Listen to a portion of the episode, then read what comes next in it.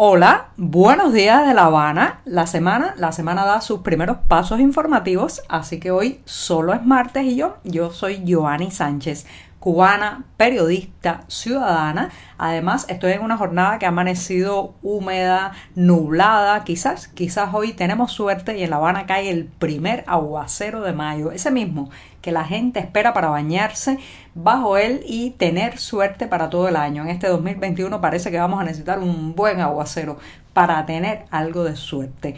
Y abriré de par en par esta ventana 14 de manera que pueda asomarme e invitarlos a todos ustedes, claro está, a que se asomen junto a mí a los temas y las noticias más importantes de este 18 de mayo de 2021 aquí en Cuba.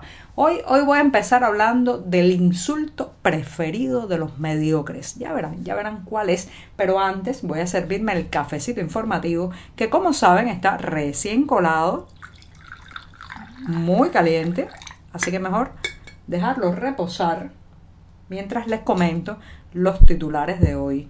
Ya les adelantaba que iba a empezar hablando de insultos, sí, autosuficiente. El insulto que usan los mediocres, ese mismo que ha moldeado a generaciones de cubanos y ha recortado sueños, innovaciones, expectativas y también talentos. En un segundo momento, las autoridades acusan al escritor Rafael Vilches de incitar a una rebelión. Y ayer habíamos comentado en este programa que Vilches tenía una situación policial y les voy a contar hoy en qué terminó ese encuentro cara a cara con la policía política. También vuelve la luz, sí, regresa el suministro eléctrico, pero sigue la preocupación. Y por último, una exposición de la cubana Alejandra González en Foto España. Dicho esto, presentados los titulares, ahora sí, ahora sí voy a tomar la cucharita para revolver y poder tomarme después que se refresque un poco este cafecito informativo. De paso también hago la banda sonora de este programa, la cortinilla musical, que es este chin chin y refresco un café amargo sin una gota de azúcar, como saben que me gusta a mí y siempre, siempre necesario. Después de este sorbito, los invito, como es tradición también, en este podcast que hago desde diciembre de 2018, justamente el momento en que aterrizó la, el acceso a Internet en los móviles cubanos, los invito a que pasen por las páginas del diario digital 14ymedio.com y allí podrán ampliar muchos de estos temas y la mayoría de estas noticias. Y me voy, me voy con la primera cuestión del día, que no es una noticia, no es algo actualizado, pero es un tema que me surgió a partir de haber conversar con el hijo de una amiga a pesar de que la pandemia ha suspendido las clases presenciales, bueno, pues muchos de estos estudiantes y alumnos eh, de la escuela primaria, secundaria y de los otros niveles de enseñanza siguen en contacto entre ellos a través de grupos de WhatsApp con los profesores. Y eh, este hijo de una amiga me comentaba que se sentía un poco frustrado porque eh, le habían tachado de autosuficiente varios colegas de su aula a partir de que, bueno, él pues había mostrado buenos resultados académicos, había participado intensamente en estas clases virtuales a pesar de la, el confinamiento obligatorio de la pandemia, tenía su libreta todas las clases escritas y bueno, pues lo habían tildado autosuficiente. Señoras y señores, en primer lugar, este es un insulto que lleva décadas entronizado en este país hay eh, varias generaciones de cubanos que han tenido que crecer siendo tildados de autosuficientes, pero cuando usted, usted va a descifrar la palabra, cuando dice, bueno, ¿Podría ser un insulto acaso el bastarse a sí mismo, el que no necesita a los demás para satisfacer sus propias necesidades según, según dice la definición de esta palabra autosuficiente en los diccionarios consultados? Bueno, pues claro que no. Se supone que una persona autosuficiente es capaz de sobrevivir en las más adversas eh, eh, circunstancias. O sea, usted se queda varado en una isla desierta y si es autosuficiente tiene más posibilidades de sobrevivir, ¿verdad? ¿no? Bueno, pues ¿cómo es posible que en Cuba esa palabra se haya convertido en una palabra negativa? ¿Saben por qué? porque esa es la palabra que esgrimen los mediocres, las personas que no soportan que alguien brille, que que quiera tener un proyecto diferente, que tenga una individualidad, que sea, que sea peculiar, que en fin de cuentas sea un ser humano con sus gustos, sus preferencias, sus sueños, sus apetitos, sus ambiciones también. Entonces, constantemente están, desde que es pequeño el niño y entra a la escuela, bombardeándolo para recortar toda esa individualidad, para convertirlo en masa, en bloque, en pelotón, en simplemente algo similar a todos los demás. Este, lamentablemente, reitero, eh, es un, un, insulto que además de esgrimir los mediocres, pues ha convertido muchas veces eh, a esta isla, a este país, en una carrera por ver quién es más mediocre, quién es más, eh, o sea, quién se destaca menos, quién pues parece más parte de un grupo que un individuo. Y ahí tenemos los resultados. Los resultados son una recua de incompetentes y funcionarios mediocres que dirigen esta nación, sin brillo alguno, sin ningún tipo de singularidad, no sabemos ni qué hobbies tienen, ni si leen o no leen, ni qué hacen en su tiempo libre, ni sus preferencias de ningún tipo, porque son mediocres. ¿Y qué hacen los mediocres? Pues trepar sobre los hombros de la gente talentosa y mientras tanto en el camino los llaman autosuficientes, los empujan hacia abajo. Señoras y señores, un país no puede prosperar eh, pues relegando, sacando fuera de la carrilera o de la carrera hacia los puestos claves, la administración, el funcionamiento científico, a justamente la gente talentosa. Entonces, este insulto de autosuficiente que lleva décadas colado en las escuelas cubanas y que se lo han endilgado a tanta gente, incluyendo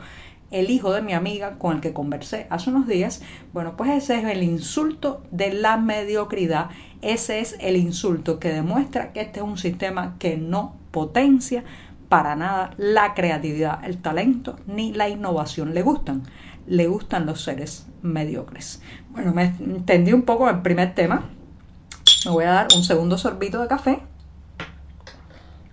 En lo que me voy a contarles qué pasó finalmente con el escritor Rafael Vilches. Ayer contábamos en este programa, perdón, ayer contábamos en este programa que había recibido una citación policial justamente para este lunes, ayer, eh, asistir a una entrevista o un interrogatorio policial realmente y finalmente también contó qué había pasado en ese encuentro cercano con la policía política cubana. Lo cierto, señoras y señores, es que la seguridad del Estado acusó a Rafael Vilches de llamar al desorden público, nada más y nada menos que por los comentarios y las palabras que publica a través de las redes sociales. Dicen que está incitando al pueblo a una rebelión a través de las redes sociales. Y uno se pregunta, perdón, uno se pregunta, ¿cómo se puede estar eh, tan susceptible a que las palabras, las frases, los verbos que ilvana un escritor en las redes sociales puedan generar una explosión social cuando se cree además por otro lado el discurso de que este es un sistema sólido, que es un sistema aprobado por la mayoría, que es un sistema con raigambre social. allí hay una contradicción. Entonces, cuando la policía política le dice a Rafael Vilches que es capaz de con sus palabras generar o incitar a una rebelión, lo que está diciendo realmente es que este pueblo no eh, acepta, no soporta, no ha eh, terminado por conformarse del sistema que tiene impuesto eh, ahí o, una cosa o la otra. No puede ser que, que solo las palabras generen un estado de ánimo si no hay realmente el sentimiento, la emoción y el deseo de cambiar las cosas. Entonces, por el momento, Rafael Vilches, acusado por esto por la policía política, pues le han amenazado también de que le pueden decomisar los equipos con los que se dedica a la contrarrevolución, sí, esa palabreja que nada más que usan los que están en el poder en Cuba, contrarrevolución, cuando los realmente contrarrevolucionarios son ellos, enemigos del cambio, de la transformación, de la reforma. Bueno, me voy rápidamente al tercer tema, vuelve la luz, vuelve la luz, habría que llamar a esto porque hemos sufrido durante los últimos días, señoras y señores, varios cortes del suministro eléctrico a lo largo de todo el país. Incluso el pasado sábado se dio una tormenta perfecta en La Habana donde varios, eh, varias zonas, eh, barrios incluso, no, amanecieron sin electricidad sin agua porque había también paralelamente un problema en el suministro hidráulico y sin pan, sin pan porque no hay harina de trigo, porque no hay dinero para comprar harina de trigo. Entonces imagínese usted despertarse y encontrarse ese fenómeno de que no tiene agua, no tiene electricidad y además tampoco puede desayunar algo, no puede llevarse nada a la boca.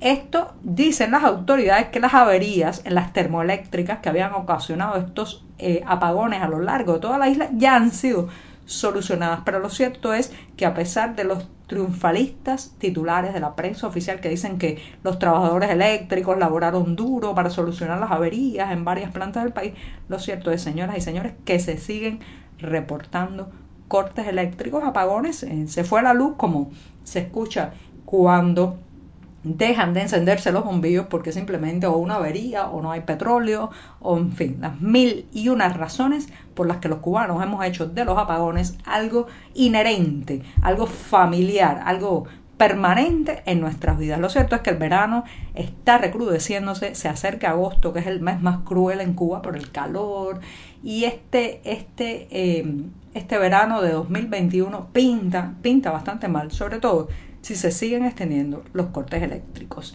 Y ahora sí me voy recomendándoles una exposición, la exposición de Alejandra González en Foto España 2021. Ella es nada más y nada menos que la ganadora de la cuarta edición del Premio de Fotografía Joven y eh, nació en La Habana en 1996, así que tendrá un sitio destacado en esta exposición inaugural de Foto España. Ya sabe, si está por allá en la península podrá verla y si no, también en internet hay algunas muestras online. Así que reitero, Alejandra González en Foto España 2021. Y con esto, con esto me despido esta mañana que será miércoles, el día atravesado de la semana.